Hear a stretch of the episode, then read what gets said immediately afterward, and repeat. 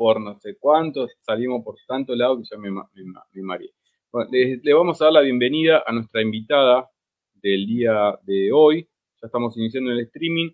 Eh, nueva invitada del día de hoy. Ya tuvimos, vamos a, charlar, que ya la voy a desmutear porque la muteé por las dudas, estas cosas que ya, dos millones de cosas que hay que hacer acá. Eh, bien, le vamos a compartir pantalla a la concejala Soledad Peralta. Hola, ¿cómo están? Hola. buenos días, Soledad Peralta, ¿cómo estás?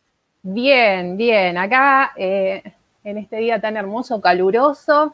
Feliz Día de la Madre, L, y a todas las mamás que nos están escuchando. Buena oportunidad para, para saludarnos, para reflexionar también sobre el tema de la maternidad, que tiene que ser deseada o no debe ser, por un lado, y por otro lado, eh, recordar que las tareas de cuidado no son amores, sino que es trabajo no remunerado. El amor es otra cosa, lo damos permanentemente, sobre todo a nuestros hijos, pero eh, recordar esto, ¿no? Las tareas de cuidado son trabajo no remunerado.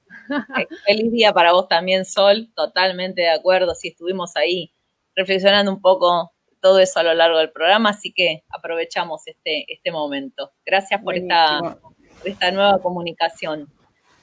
A ustedes por invitarme. No, por favor, siempre es un gusto charlar con vos y, que participes cada tanto acá en, nuestro pensar. Bueno, eh, varias cosas para charlar con vos este, en, este, fin de semana y en estas últimas fechas tan especiales. ¿Por qué? Porque desde la última vez que hablamos, ahora resulta que sos concejala, así que, bueno, queríamos, saber un poco, felicitarte y queríamos saber bien, eh, bueno, cómo fue, qué, qué, pasó ahí para, para, para acceder a a ese rol tan importante para vos, para, para, las mujeres, para, para Merlo.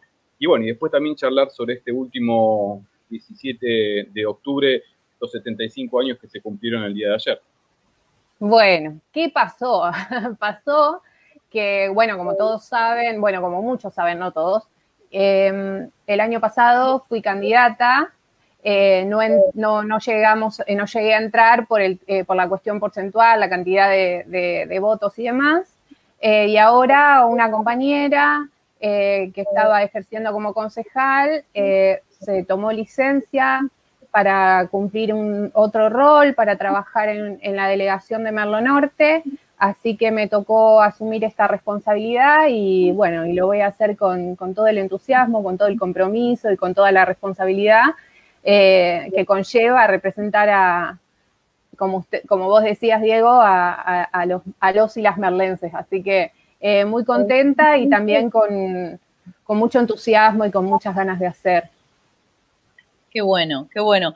Bueno, y eh, igualmente, o sea, el, corazón militante, el cargo, yo, nosotros los, que te conocemos, no, no, cambia ni, ni, la convicción ni, ni la militancia.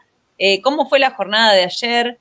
Eh, que fue muy anunciada, que fue muy esperada, que hubo, bueno, eh, una cobertura importante, pero también hubo hackeo informático, ¿no? ¿Qué tenés para contarnos del 17, de, 75 octubres? Bueno, en principio, eh, contarles un poco la previa, ¿no? Como que hubo mucho debate en torno a cómo manifestarnos, qué hacer en el 17 de octubre. En realidad también mezclado con todas estas ganas que, teníamos muchos y muchas de manifestarnos eh, a favor de este gobierno, de mostrarles eh, nuestro apoyo, nuestro respaldo popular eh, frente, digamos, a todas estas movilizaciones anticuarentena y estos manejos desestabilizadores que, que, vienen sucediendo ya hace varios meses. así que bueno, había todo un debate, había sectores que decían, por un lado, no hay que ir a la calle, por otros decían, eh, vamos a hacer alguna cosa más virtual, otros el territorio. Bueno, eh, somos muchos y muchas, entonces es difícil ponerse de acuerdo, pero sí hubo una gran iniciativa del Partido Justicialista eh, con un sector de la CGT de, de armar esta, esta movilización virtual, esta marcha virtual, que finalmente terminó siendo, como, como bien decía Cele, un acto virtual, porque eh, finalmente la marcha, o sea, la posibilidad de mostrarnos todos y todas dentro de la plataforma no pudo ser.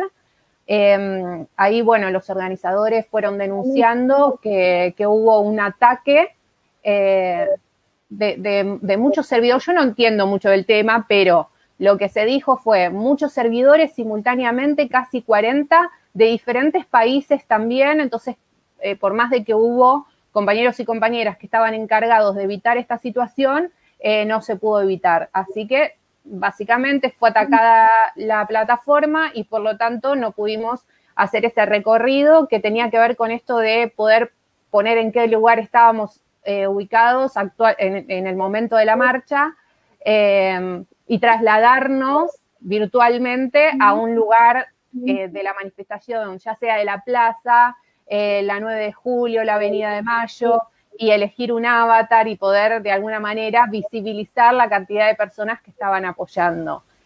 así todo, igual hay cifras, hay números, por ejemplo, que previo al, al inicio del horario del, acto y los días anteriores, hubo 7 millones de visitas a la plataforma para chusmear de qué se trataba, poder ver eh, cómo iba a ser.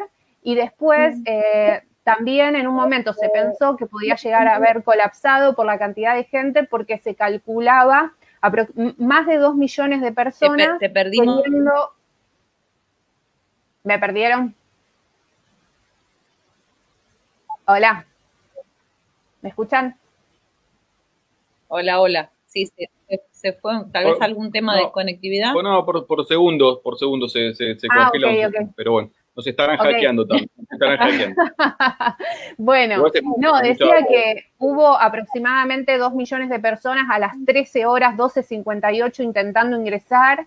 Eh, así que en sí, digamos, se iba a poder mostrar como un, un fuerte respaldo desde lo virtual, pero también desde una cosa mucho más federal, porque podían participar personas de diferentes provincias, bueno, no se pudo. ¿Qué sucedió a partir de eso? Bueno, también generó más movilización en la calle, porque si bien, digamos, estaba eh, planificada la marcha de camioneros, que fue impresionante, que fue eh, muy contundente el respaldo de camioneros y taxistas, eh, después de eso, también muchos sectores, sobre todo gente por ahí que no está organizada además, iba a ir a una caravana, se estuvo organizando espontáneamente en las redes sociales, se había pensado, se había charlado el tema de la caravana también, pero finalmente fue una caravana desde la, arrancó con camioneros a las 10, 11 de la mañana y finalizó casi a las 20 horas porque fue una circulación permanente de autos, de compañeros, de gente tratando de, alguna manera de, manifestarse. Eh, ahí, por ahí, el, este, este muchacho que pintó el auto y que puso eh, nos bajan, nos la plataforma, eh, salgo con el auto. Entonces, un poco también estuvo esta cuestión, el hecho de decir, bueno, no importa que nos bajen la plataforma, nos vamos a manifestar de alguna manera. Y finalmente creo que eh, el resultado terminó siendo, digamos, que con, poco pudimos demostrar, porque con poco digo porque somos muchos más que, los que podríamos haber salido y no lo hicimos, eh, con poco pudimos demostrar que no perdimos la calle como estaban eh, afirmando algunos sectores de la oposición o como venían afirmando los medios de comunicación para generar esa sensación, ¿no? Para instalar que, perdimos la calle, que no hay respaldo popular, que no hay apoyo. Bueno, bastó un poquito de, peronismo para, para, demostrarles que eso no era tan así. Y después respecto del acto en sí, eh, una, demostración nuevamente de unidad, eh, esta unidad que, se viene construyendo desde hace un tiempo ya, desde el 2019 en adelante, y que se demostró nuevamente que, sigue en pie, que sigue vigente, que no ha cambiado nada en ese sentido, y al contrario de eso, que se han sumado sectores eh, a, este gran frente que es el frente de todos.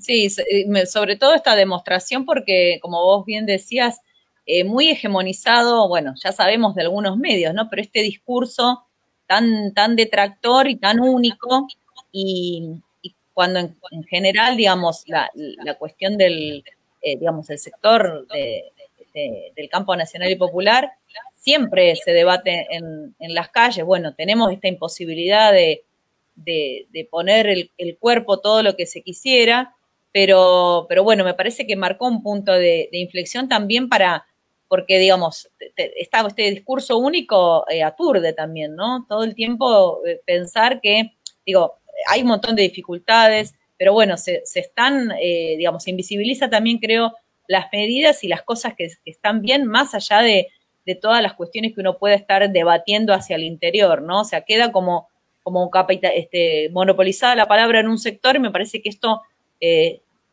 dio también un alivio, ¿no? Para, para el resto de que por ahí no estamos, ¿no? En, en la acción política directa, me parece que también decir, bueno, poder ver que, las personas están necesitando esto, están necesitando la participación y obviamente quieren que, que a este gobierno, a este proyecto le vaya bien. Obviamente que queremos que arranque la economía, que digamos que haya un montón de situaciones que se resuelvan, pero no, digamos, de un lado propositivo y no desde el lado este, este detractor que, que venimos escuchando permanentemente.